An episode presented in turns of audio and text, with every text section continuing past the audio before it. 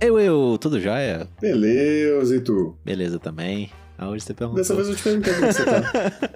eu até estranhei. É verdade. Ai, ai. E aí, gravando mais um Recomenda, porque a gente tem outras coisas pra gravar, mas Recomenda vai passar na frente, porque a gente tem muita coisa pra recomendar também. Ah, tá, tá, tá transbordando coisa pra recomendar. Principalmente você. Eu É verdade. tenho mais uma. Mentira, Eu- duas. Hoje você correu pra ter coisa pra... Olha, me exibindo, me, me expondo na internet, cara. Me expôs todo.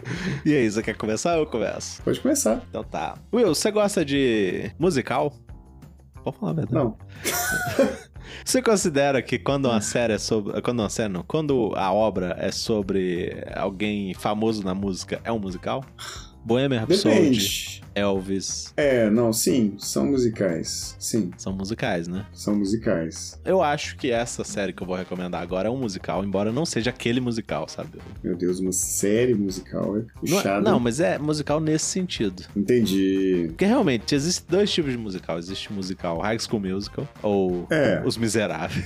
Os Miseráveis talvez seja o pior. Eu falo que eu não gosto de musical, mas eu, eu tenho total consciência de que eu tenho o preconceito de que musical é, é Os Miseráveis, Glee e High School Music. É, porque se for pensar, Rei Leão é um musical. É, pois é, é um filmaço. Uhum. E essas, esses filmes sobre artistas, eles param toda hora pra ter um momento dele- do artista cantando. Olha Né? só, é verdade. Alguns mais, obviamente, que outros, né? Esse É. do, do, do Do Elton John? É. Ele é mais lúdico. Porque mais todas, lúdico. todos assim, os momentos, músicas são bem assim, ó. São- estamos como se fossem entrando no clipes. mundo, É, no mundo externo aqui. aham, porque é, o, o Bohemian Rhapsody e o Elvis Drogas. são... É show. Eles estão É cantando show, num é, show. vida real, eles estavam ali realmente cantando. Aham. E isso que eu vou indicar agora é mais desse esquema. Hum. Que é Daisy Jones and the Six. Uh! Nunca vi. É, é muito interessante que é uma, ela é uma série da Amazon, é, da Amazon Prime Video, né? Hum. E conta num formato meio documental Uhum. a história dessa banda The Six e dessa cantora Daisy Jones, que em certo momento da carreira, lá na década de 70, se juntaram e fizeram a maior parceria do momento. Uhum. A- talvez algo que nesse universo se equipare a, a um sucesso dos Beatles, por exemplo. Uhum. Porque era a maior banda do momento, a Daisy Jones and the Six. Uau. E, e é muito interessante que o jeito como é tratado parece realmente que essa banda existiu. Eu conversei com várias pessoas que achavam que essa banda existiu de verdade. Inclusive, no trabalho, às vezes a gente escuta música coletivamente. Tinha uma pessoa que tava colocando várias músicas do David Jones and the Six. É, isso é muito interessante. Achando que era uma banda real que ela descobriu na série. Porque a Amazon realmente lançou no Spotify o álbum da. O álbum da O banda. álbum que é né? a- o álbum Aurora, E a é- banda tá lá com um Vzinho no Spotify. Então, assim, realmente parece muito. E, e aí é muito interessante a maneira como a série é contada. Ela é uma série, igual eu falei, né? Tem esse elemento musical, mas é, é um drama Uhum. com um romance assim. E aí vai contando no início, como é que é o início da carreira do The Six, quando chamava Dunn Brothers, que é o Dan é o sobrenome dos dois principais da banda The Six, que é o vocalista e o irmão dele. Hum. E aí como que isso foi evoluindo, eles eram de Pittsburgh e aí eles é, vão crescendo indo- e vão pra Los Angeles. Ah, Aí, enquanto isso, conta a história da Daisy Jones, que era uma menina que era de uma família rica, mas a mãe dela não gostava muito dela, e ela, ela gostava muito de música, e aí vai, vai mostrando isso. A paixão pela música, como que isso vai desenvolvendo os personagens. olha só. E aí vai fazendo, primeiro nessa história paralela, né? E, e é muito interessante porque esse formato documental Aham. Direto tem algum dos membros da banda dando um, algum palpite, ou o agente deles, ou um jornalista da época, ou a namorada, a esposa do Billy Dunn, que é o vocalista e líder da banda The Six. Por isso que acho que as pessoas acharam que era uma banda de verdade, porque tem todo esse trabalho pra parecer real. Aham. E aí culmina na parceria entre ela e a, a- ela, a Daisy Jones, e a banda The Six. Hum. E aí trata, a, a, banda mesmo trata disso, de tanto mudança de membros, quanto mudança de instrumentos que cada um toca. Uhum. E também é, como é que começa como uma. Começa não, meio que sempre é uma relação conturbada, embora a, a dupla seja muito poderosa junto, tenha lançado músicas que conquistaram o mundo. A Daisy Jones e o Billy Dunn, eles sempre foram conflituosos por ego, por um não entender, ou entender demais o defeito, entre aspas, assim, do outro. Então, a série trata problemas reais de uma banda daquela época, por exemplo. Gente. E, e essa parte documental, ela se passa uns 20 anos depois. Ó, São as mesmas pessoas. É isso que eu não entendi muito bem. Se as pessoas acreditaram que aquilo era uma banda. Acho que não. Talvez a banda que eles estavam representando, eles acreditaram que existia. Porque os atores são os mesmos. E são É. atores meio conhecidos, assim. O principal é, é mais conhecido, que é o Sam Coughlin, que é o... Ele tá em Jogos Vorazes 2, ele... Eu não lembro mais coisa que ele tá, mas... É um ator mais conhecido, assim. Os outros até que não são tanto. Inclusive, Aham. tem um que te chama Will Harrison. é o que interpreta o olha irmão só, dele. eu tô lá em duas formas diferentes. Pois é. e e a, a, a- a que faz a Daisy Jones, se eu não me engano, é a neta do Elvis Presley. Que é um, Ah. só um detalhe à parte, assim. Que doido. É verdade, acho que eu já ouvi esse, essa informação. Mas é, é, é muito legal. As músicas são boas também. Aham. Até justifica, assim, as pessoas gostarem de escutar lá no Spotify, acharem que é uma banda de verdade também. Que é uma banda real, né? Porque eles realmente gravaram e, e, sei lá, tem pelo menos umas 10 músicas deve ter. É, tem, tem, tem. Eu ouvi o álbum inteiro. São músicas muito bem produzidas, parecem um álbum mesmo. Aham. É, alguns estilos diferentes, né? Ouvindo o álbum, é muito engraçado a minha perspectiva dessa série. Porque eu, eu ouvi o álbum da banda que não existe de pessoas que falaram que a banda era, era de verdade. Aham. Eu sabia que tinha uma série, mas aí as coisas foram sendo desemboladas depois. E aí ficou parecendo, pelo álbum, que eu tava ouvindo meio que uma coletânea dos melhores momentos da- Sim, da, sim. carreira da banda, porque são estilos um pouquinho diferentes um do outro, assim. E, e vamos falar a verdade, não são anos 70. Não, não são. são hipster É, é indie. anos 2000 Aham. fazendo aquele estilo anos 70. Às vezes não é tão. Não necessariamente indie, porque tem um, um rock mais assim, acho que é pra pegar esse, esse estilo da, do- dos anos 70, né? De guitarra pesada, né? É. um pouquinho psicodélico. Aham. Mas nem sempre, né? Tem umas músicas mais, mais românticas, Tem. umas baladas, né? Aham. Muito doido. e realmente, parece que, eu- parece, assim, pra mim eu tava ouvindo, foi muito louco, porque pra mim eu tava ouvindo a discografia de uma banda através de algumas músicas, mas aí a gente tava assim, gente, mas essas músicas tão muito picadinhas, assim, Aham. tinha umas que eram meio só um duetozinho sem, sem, sem, Sem instrumento. né? Aí eu fui ficando sabendo aos poucos do negócio, assim, ah, não, isso aqui vem da série. Não, mas a série vem do livro, viu? O livro É, é, tem um livro, né? ficcional! Aham. Então nada existe. Eu, se eu não me engano, é inspirado um pouco. É Fleetwood Mac, que é uma banda. Sim. Tem uma mulher sim, também, Sim, que é uma, uma mulher. Parece muito, inclusive. Aham. Verdade. Até no, no- nas vestimentas e tudo. É. Então acho que é inspirado um pouco na Fleetwood Mac. Não sei se tem todo esse drama, igual tem na, na série. Aham. Mas a série faz um trabalho muito bom de situar no algo que Uhum. parece uma. É, que eu falo de muitas coisas são bem reais de se acreditar, é porque tem conflitos de ego, tem conflitos de pessoas Uhum. interessa- interessadas por outras da própria banda. Hum, Interesse no direcionamento da banda. Coisa que você já ouviu de tudo quanto é banda aí. Principalmente Aham. banda que já acabou, banda que saiu membro importante. Você, você escuta essas coisas. Então eles souberam Essas- aproveitar isso muito bem. é. É história que a gente não assusta se a gente, É. se a gente vê. né? E é uma série curta, né? É, é 10 episódios, uma hora cada episódio, e, e é isso. É bem satisfatório, assim. Muito bom. E ela foi muito bem falada, assim, sobre, né? Ela é muito bem feita. Ah, é. um- Entrete bem, música boa. é uma contextualização de época muito boa. Hum, A- as roupas e é, ambientes, assim, te transportam mesmo pra época. Olha só. Por falar em uma ambientação bem feita, uma reconstrução de época imersiva, Ah, eu assisti quatro filmes hoje, Vitor. eita. Pera, hoje é uma quarta-feira. Você Pois é. trabalhou hoje. Mas, ai, hoje eu quis ver filme. e aí eu vi quatro filmes do Wes Anderson, Ó. todos eles com menos de 40 minutos. Ah. Como é de costume da, da Netflix, quando fazem coisas muito boas, ela, ela lançou quatro curtas com o Wes Anderson, sem, bem sorrateiramente, sem ninguém perceber. Sem nem divulgar, porque ela faz Sem- assim. Pois é, eles não gostam de divulgar coisas muito boas. É, o Wes Anderson, em parceria com a Netflix, produziu e dirigiu quatro curtas, é, todos eles inspirados em textos do Ronan Dahl, que é o escritor do Fantástico Fábrica de Chocolate, se vocês não sabiam. Olha, eu. Eu tô rindo porque eu achei que esse personagem era fictício. Mas esses quatro curtas, obviamente antológicos entre si, não tem, não tem uma continuidade. Aham. É, contam histórias de. Nem com a Fantástica Fábrica de Chocolate. Não, não tem ligação nenhuma com a Fantástica Fábrica de Chocolates.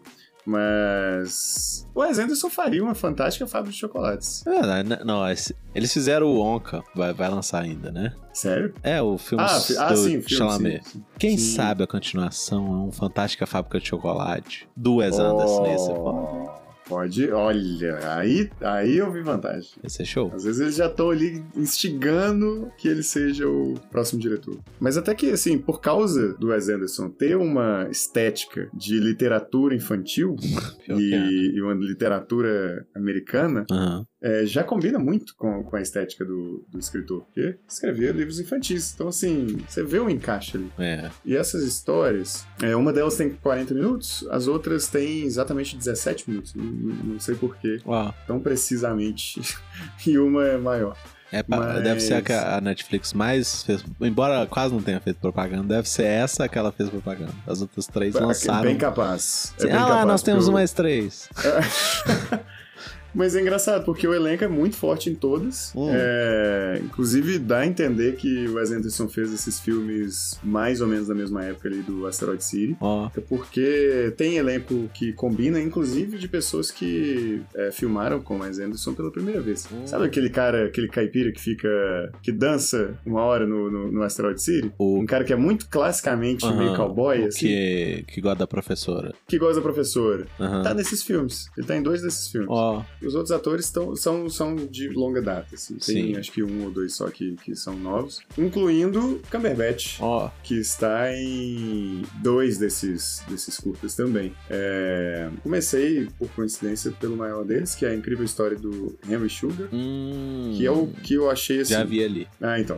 Ele tem uma, uma forma de contar a história que também se assemelha bastante ao, ao Asteroid City, que o Wes Anderson parece que ele tem brincado com essa ideia da- do que é fazer filme, ele, ele tá bem meta ultimamente, assim, de Sim. mostrar a fazeção do filme, né? É, e muitas vezes mostrar os bastidores, mostrar a troca de cena acontecendo ao vivo, Uhum. e esse curta, ele faz meio que um inception de, de contação de história bem tipo Asteroid City. Ele começa com o próprio Dal contando a história, e aí essa história que ele tá contando é, na verdade, narrada por um personagem dentro dessa história que leu Que um isso? livro escrito por um médico que ouviu a história de um cara Tá que aprendeu com outro cara. e aí você vai entrando nessas histórias, um, um dentro do outro, e cada um é descritivo, é narrativo mesmo, assim. Então, por exemplo, é um livro, né? Então o, o- o personagem fala: Ah, então fulano disse, você não pode fazer isso. E no, no curta, o Wes Anderson trouxe isso como o próprio personagem, que é supostamente quem escreveu a história, Aham. falando o que ele escreveu e o que ele falou que ele escreveu.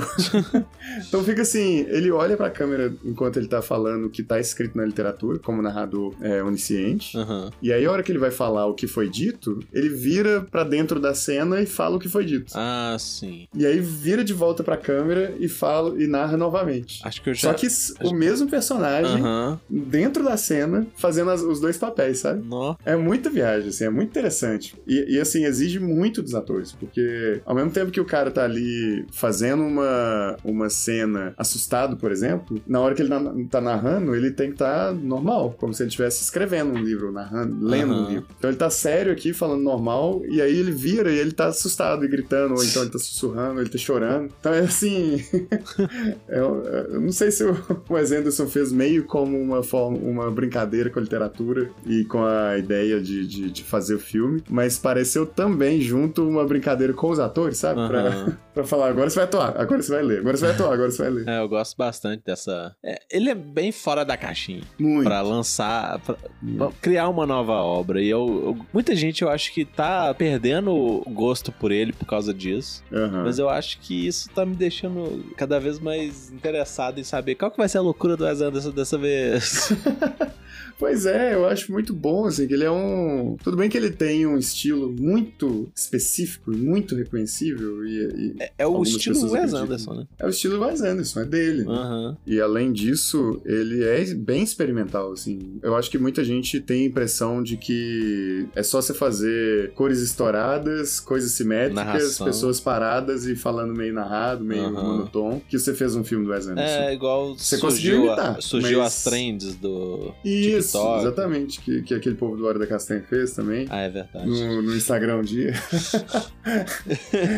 assim, você consegue imitar. Você consegue fazer uma homenagem, uma, uma imitaçãozinha, assim. Mas Aham. a linguagem dele é desenvolvida, sabe? Quando ele lança um filme, sempre tem pelo menos uma, duas, três ideias ali que nunca tinham sido feitas antes no filme Sim, dele. sim. Como foi no. Como é que chama? O Crônica? Francesa. Crônica É, um Francesa, filme que, que é sobre uma os revista. desenhos de revista. É, sobre uma revista, não. Um filme que é uma revista. O filme é uma revista, Aham. exato, é. É, Ou o próprio Asteroid City, que é o roteiro de um filme que, É um, que é um fala de um filme documentário que fala sobre uma peça de teatro dentro do filme.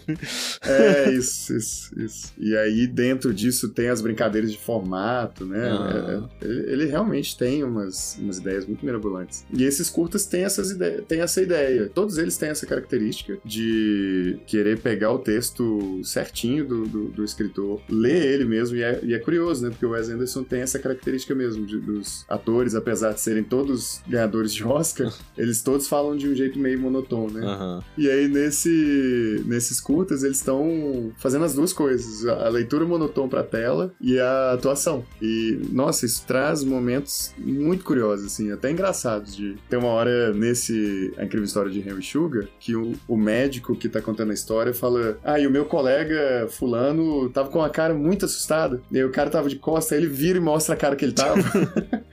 E essa, esse curto especificamente eh, conta a história, acho que eu falei brevemente, mas conta a história de um, eh, de um milionário herdeiro que nunca trabalhou, que gostava de fazer apostas e nunca tinha feito grande coisa da vida, nunca tinha lido nada demais. Encontra um livro pequenininho que ele ficou interessado de ler no momento que ele estava meio à toa. Leu e esse livrinho era, na verdade, um relato de um médico que conheceu um cara que conseguia ver sem usar os olhos. E aí esse cara, esse milionário, fica fascinado com a ideia de, de fazer isso também, de enxergar sem usar os olhos. Aham. E aí, ao mesmo tempo que você tem a história profunda e bonita, que é bem comum do Wes Anderson também fazer. Sim. No meio de uma comédia ali tem uma coisa muito profunda. É, essa história do cara que vê sem os olhos é bem legal. Mas aí você volta pra história do milionário e ele entendeu de um jeito muito superficial, sabe?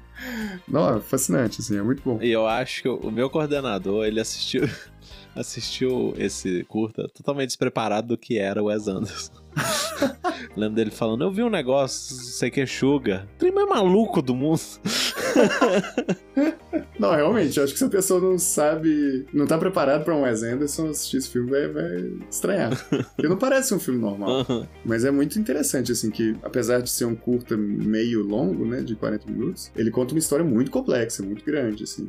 E, é, e consegue ser engraçado, comovente, Aham. muito bem feito. E, assim, atuação nem se fala, é só gente muito foda. Sim. Com o Cumberbatch como principal. Assim como o Veneno, que é um outro curta, esse já é entre os de 17 minutos Uhum. que é, pra mim, o, talvez o mais legal, assim, mais instigante, Ó. que o Wes Anderson conseguiu fazer suspense bem Hitchcock, assim, de uma coisa vai explodir a qualquer momento e a gente tá sem saber quando que vai acontecer, sabe? Aham. É, só que de um jeito, do jeito dele, assim, um jeito cômico, de um jeito... E é uma situação curiosa, assim, sabe? Sim, sim. Esse eu não, não, não vou dar detalhe nenhum, porque é, é bem legal de ir descobrindo aos poucos. Ah, assim. tá. Mas o elenco todo do Henry Sugar repete no Veneno. Ó, então esses dois com certeza foram gravados juntos. Com certeza, Uhum. com certeza. Os outros dois têm um elenco um pouquinho diferente, mas eles também seguem personagens extraordinários. Uhum. Um deles é o Cisne, que é uma história bem pesada, na verdade. Se você não tiver a, a lente do Wes Anderson pra fazer o negócio, fica parecendo um desenho. Aham. O que estava sendo descrito é, é- é bem pesado. É uma história que tem um lado cômico por causa do jeito do Wes Anderson, mas é, a história é realmente bem forte, assim, bem triste, bem pesado, Uhum. com um final muito bonito. E o Caçador de Ratos, Ó. É o, o último dos, dos curtas que eu vi, que é o mais nojento, Imagina. talvez o mais engraçado e mais, talvez o mais inusitado também, que é o, a história, obviamente, de um cara que é um caçador de ratos. Aham. Ele é um exterminador, na verdade, Ah, tá. ratos. E ele é muito fascinado com a própria carreira né, e leva muito, muito, muito a sério a ideia de, de caçar ratos. E ele tem muito orgulho dele ser muito bom nisso. É, só que acontecem umas desventuras que fazem ele agir de um jeito meio estranho. Ah, tá. Quem faz o personagem do, desse caçador de ratos é o. Esqueci o nome do ator, mas é o cara que faz o Voldemort. Ah, o Ray Fine. Ray Fiennes. E ele tá bom demais. Ele, ele se divertiu nesse personagem um tanto, que é muito bom. Ah, de é, ver. porque ele é muito bom, ator mesmo. Ele é bom pra caramba. E assim, é legal porque todos eles têm uma pequena participação. Ah, na verdade ele tá em todos, porque ele também faz o papel do, do próprio escritor, do, do, do, Ó, do Ronald Dahl. aham. Eu tava esquecendo isso, porque ele- os atores repetem. O mesmo ator pode fazer mais de um personagem no mesmo curto. Ó, Porque o Wes Anderson é louco. E, e às vezes eu até esqueço, porque o, o figurino é tão bem feito, o cenário, o jeito que ele conta a história é tão bem feito que às vezes a gente nem associa, assim. A gente só fala, ó, e aí segue, sabe? Mas realmente, ele tá em todos os curtas. E ele faz essas inserções, assim, de, de escritura em todos eles. E todos eles têm alguma, algum momento muito curioso, assim, muito fascinante. E todas as histórias são muito instigantes também. Dá muita Uhum. vontade de saber qual que é o final dessas histórias, sabe? ah, que bom. Não, vale muito a pena ver e dá pra ver tudo na mesma sentada. Ah, bacana. Bom, acho que falando em personagem excêntrico, Hum, talvez seja. E, e diferentes lentes.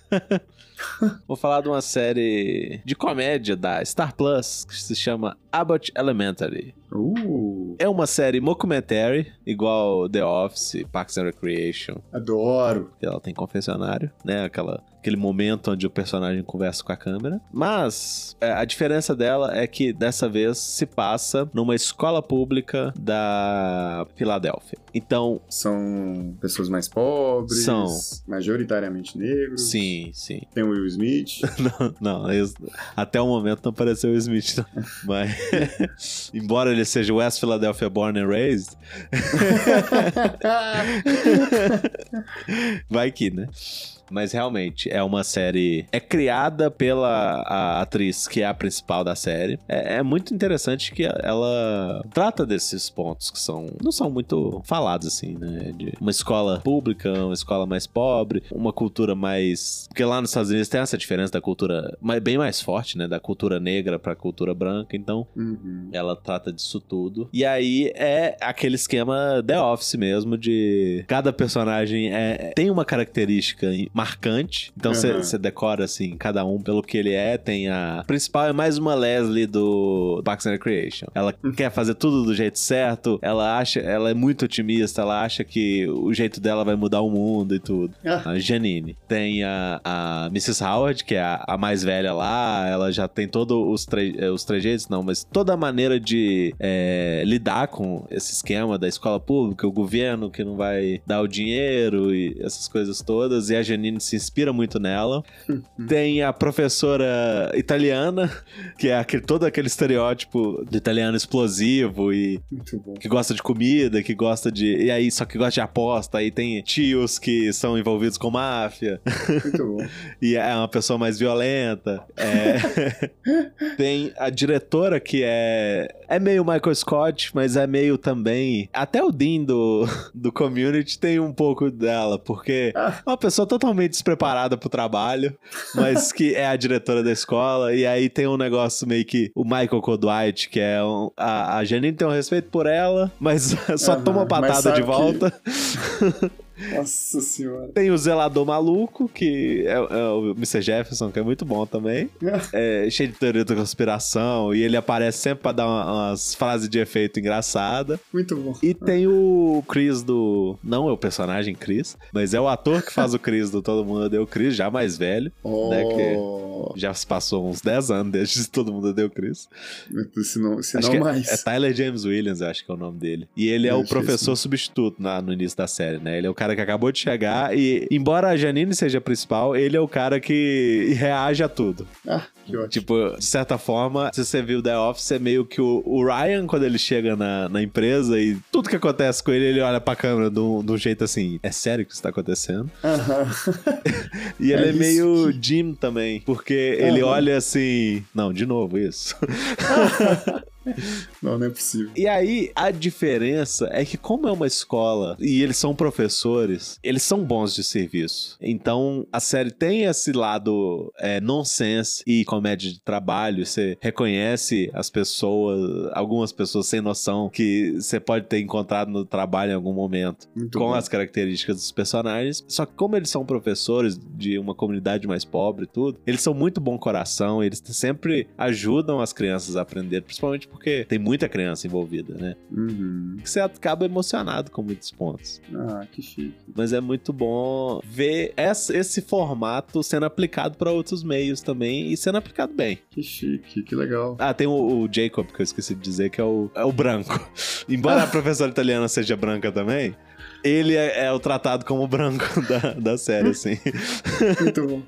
Mesmo ele sendo super do bem, super tentando interagir e tudo, aí ele carrega esses estereótipos de. Você realmente não entende como é aqui, sabe? Muito bom. É, de verdade, é uma série muito boa nesse. Não é tão vergonha alheia, então, pra pessoas que não conseguem ver o The Office, por exemplo, acho Eu. que ela é bem mais diluída nesse, Aham. nesse ponto. E as piadas são muito boas, a interação entre os personagens, mesmo os personagens sendo super grosseiros uns com os outros, são. Você ri da, da maneira como eles estão. Aquele o estilo do Peter tratar a Meg no Family Guy. E olha que você pegou um exemplo pesado, É. mas, mas a gente mas é, realmente é muito divertido. Você fala assim, ah, lógico que ele ia fazer isso. Mas aí ele faz pior do que você imaginava. é. Mas é, é aquilo Mas, de. mas eu acho que parte do, do apreço que a gente tem por essas séries é, é você ter a sensação de que você conhece essas pessoas, né? Sim. E aí, tipo, um personagem tá interagindo com o outro, você meio que espera mais ou menos o que, que vai acontecer ali. Assim, fala, nossa, esse cara vai falar alguma coisa que vai deixar essa outra muito desconfortável agora. Aham. Não, e acontece isso muito mesmo. A- Ela trabalha muito bem os personagens do jeito que você espera e te satisfaz com essas interações. É, muito bom. Essas séries são muito confortáveis de ver. E, e a série, série de comédia de almoço, assim, é 20 minutos cada episódio. Oh, que beleza. A primeira temporada é 13 episódios, a segunda parece que é uma temporada que veio lá de 2005, porque ela tem 22 episódios. Meu Deus. Mas a terceira, por causa da greve, ela vai ter menos episódios de novo, né? Não vai ter Ó. tempo suficiente pra criar todos os episódios pra poder lançar. mas é, é muito bom e traz situações muito boas também. Imagino que, assim, a gente não, não vive esse contexto da escola pública americana, né? Porque nossas escolas públicas são muito piores do que a escola pública americana. É. Mas é, imagino que pra eles ali traz um contexto muito bom, assim, uma representação muito interessante. Que chique. É, é legal, assim, o Parks and Recreation, ele apesar de ser uma coisa de governo americano também, né, de Aham. departamentos americanos, que também é diferente da gente, também dá pra, pra gente traçar uns paralelos ali de serviço público, né? Sim, sim. Você vê muita coisa, assim. E, obviamente, o comportamento das pessoas, né? Que direto, cê- é igual você falou, assim, você vê uma pessoa, é, aliás, você vê um personagem e fala, nossa, eu conheço. é, esse- essa característica eu já vi Aham. certinho. Isso aqui é fulano. E só um, um- um último ponto que eu, eu falei do menino que faz o Chris, né? Se você quiser uma, algo pra separar o ator do, do personagem, eu acho que ele, pelo menos comigo, foi isso. Eu sei que ele fez o Chris, que é algo que aqui no Brasil é muito influente. Muito, nossa. Coitado desse cara e todo mundo que faz. Coitado. Exatamente. Porque... Coitado das redes sociais desse cara. Porque eles reclamam muito, pô. Assim, eles reclamam, eles ficam surpresos, não entendem nada. Eles sentem todas as emoções ao mesmo tempo quando eles interagem com o público brasileiro. Mas dá pra separar o Ed do Chris. Olha só, que chique. Por falar em educação, Ei. eu tô trazendo uma mídia um pouquinho diferente hoje. Peraí, um pouquinho diferente de tudo que você já trouxe, porque você já trouxe muitas mídias. Não, não, não. Ah. já falei de coisas assim antes. E a gente está falando nessa mesma mídia que eu vou trazer hoje, que é um podcast. Olha só. Vou indicar uma concorrente. Mais um, eu, porra, já é o É quê? o- O terceiro podcast que você indica aqui. eu sou altruísta. Eles vão tomar nosso público. Eles não vão nem ver a diferença. Eu vou trazer aqui um podcast muito bom e muito importante e muito atual. A hora da castanha. A hora da castanha. Além desse. Falando em podcast atual, importante e, e de bom contexto, como Hora ah, Castanha, educativo, tem um podcast que eu tenho ficado, assim, viciado nele. Eu tenho escutado ele... Eu tenho ouvido, tá certo? Tá certo. Acho que tem. Você tem ouvido, dois, mas... ah... Eu tenho escutado o podcast de uma mulher que chama Aileen Aleixo. É difícil falar esse nome dela. Mas ela é uma jornalista que escreve sobre gastronomia há muitos anos já. Ela trabalhava, ela era colunista da editora Abril, depois da Globo, escrevia na, na, na Playboy. As pessoas que gostavam de gastronomia uhum. e assinavam Playboy só pelo artigo estavam lendo ela. Mas ela escrevia sobre. So, ela era. Ela tinha esse emprego dos sonhos, assim, que a pessoa é paga, muito bem paga, para viajar o mundo e escrever sobre gastronomia dos restaurantes mais chiques com, com estrela Michelin. Ah, sim. E aí, uma escritora, assim, ela é bem renomada mesmo, ela trabalha muitos anos nessa carreira. E aí ela começou a fazer um reality show, acho que na Record, oh. tipo Masterchef, mas é, se não é religioso. durante. Não. Na Record? ah, então não tinha que fazer hóstia. É, ela. Eu acho que inclusive durante esse período aí do programa, não sei. Mas é, eu não sei se vocês vão lembrar, se você vai lembrar, mas teve uma época pra trás aí que o. aquele Jamie Oliver, sabe aquele chefe de uhum. cozinha? ele lançou uma linha de comida pré-feita na Sadia. Eram uns frangos empanados, uma coisinha eu adorava. Eu já ouvi né? falar que ele lançou isso. Isso há muito tempo atrás, acho que isso foi em 2006. Mas é que era Sadia, eu não lembrava não. Era da Sadia. Mas ele supostamente fez questão, supostamente não, foi real, é, de que a carne que fosse utilizada para os pratos dele tivesse o selo Certified Humane. Ah, tá. Que é um selo de bons tratos, entre é, aspas, o bicho morreu de cosquinha abate. Morreu rindo. É, e aí ela ficou fascinada com esse selo. E é engraçado ela ter essa história, porque eu também comecei meu processo de vegetarianismo com esse selo. É. Excelente. Mas ela ficou fascinada com esse selo e ela, por ser uma pessoa de grande sucesso da área, ela teve acesso a muita informação e muita forma de investigar também como jornalista, né? Uhum. É, investigar esse, esse selo. E aí o que ela fez? Ela pegou essa curiosidade dela e falou: Eu vou visitar essas fazendas que possuem esse selo. E como uma jornalista gastronômica, ela imaginou assim: Ah, eu entendo dessas coisas de comida, então eu vou chegar lá, vou conversar com o fazendeiro e eu vou sanar minha dúvida é isso aí. Uhum. Só que quando ela chegou, duas coisas aconteceram. Uma é que ela descobriu que o selo de bons tratos animais, apesar dele realmente exigir. Tudo mentira. Não, não, não, não. não. É, é, é, bom. É, o bicho não morde cosquinha. É, o bicho realmente não morde cosquinha é, apesar de ser um, um, selo que realmente exige muita coisa, ainda assim é muito cruel. Ainda assim é, né, você tá matando muito bicho. E aí ela ficou é. chocada é. com como era abatido, como era cuidado e tal. Ela falou, gente, mas isso é o bom. O Maine. O Maine? Que isso? E aí a outra coisa que aconteceu foi que ela descobriu que ela não sabia nada de comida. Ela só sabia do finalzinho do processo, que é a hora que o chefe vai lá e assina um prato e, e entrega para ela um prato feito pelo chefe. Uhum. E aí ela entende de mise en place, ela entende de... Ó, oh, mise en place é quase um mise en scène. Olha aí, tá vendo? Olha. O cinema é gastronomia. Cinema é gastronomia. lado a lado. Novo quadro do Hora da Castanha. Dá pra fazer. Eu já pensei várias vezes, Vitor, então eu fico doido pra fazer uma coisa assim. Mas vai dar muito trabalho, a gente não vai ter tempo. Mas aí, o que, que ela tá falando? Isenção. Ah, é. Ela ficou chocada, que ela só conhece o mise en place, como que o povo trabalha na cozinha, mesmo assim aquela alta gastronomia, que é extremamente é, elitista. E assim, nem o cara que cozinha, nem o, o, o chefe sabe da procedência dos, do, do, alimento. Mais ainda, como que esse alimento que foi chegar ali na cozinha dele foi produzido, né? E aí, com esses dois choques de realidade que ela tomou, ela começou a ficar quase que desgostada desse mundo da gastronomia E assim, ela largou o reality show, largou a, de escrever é, essas colunas de, de, de alta gastronomia para revistas. Basicamente, ela largou o emprego dela, largou esse sonho de carreira, Não. porque parou de fazer sentido para ela, porque ela começou a ver que o buraco é muito mais embaixo. O Uhum. processo de fazer a comida é complexo, é preocupante, porque envolve o planeta inteiro, né? Aham. É, o planeta está sendo moldado por causa da forma como a gente Consome. se alimenta. Inclusive, esse é o, o jargão dela no final dos episódios. E pra ela parou de fazer sentido falar de como é que você tempera o. o- sabe? Ficou muito pequeno ali. E aí ela começou a fazer esse podcast. O podcast se chama Vice Food. Ó, chique demais. Muito. E ele fala sobre o alimento, né?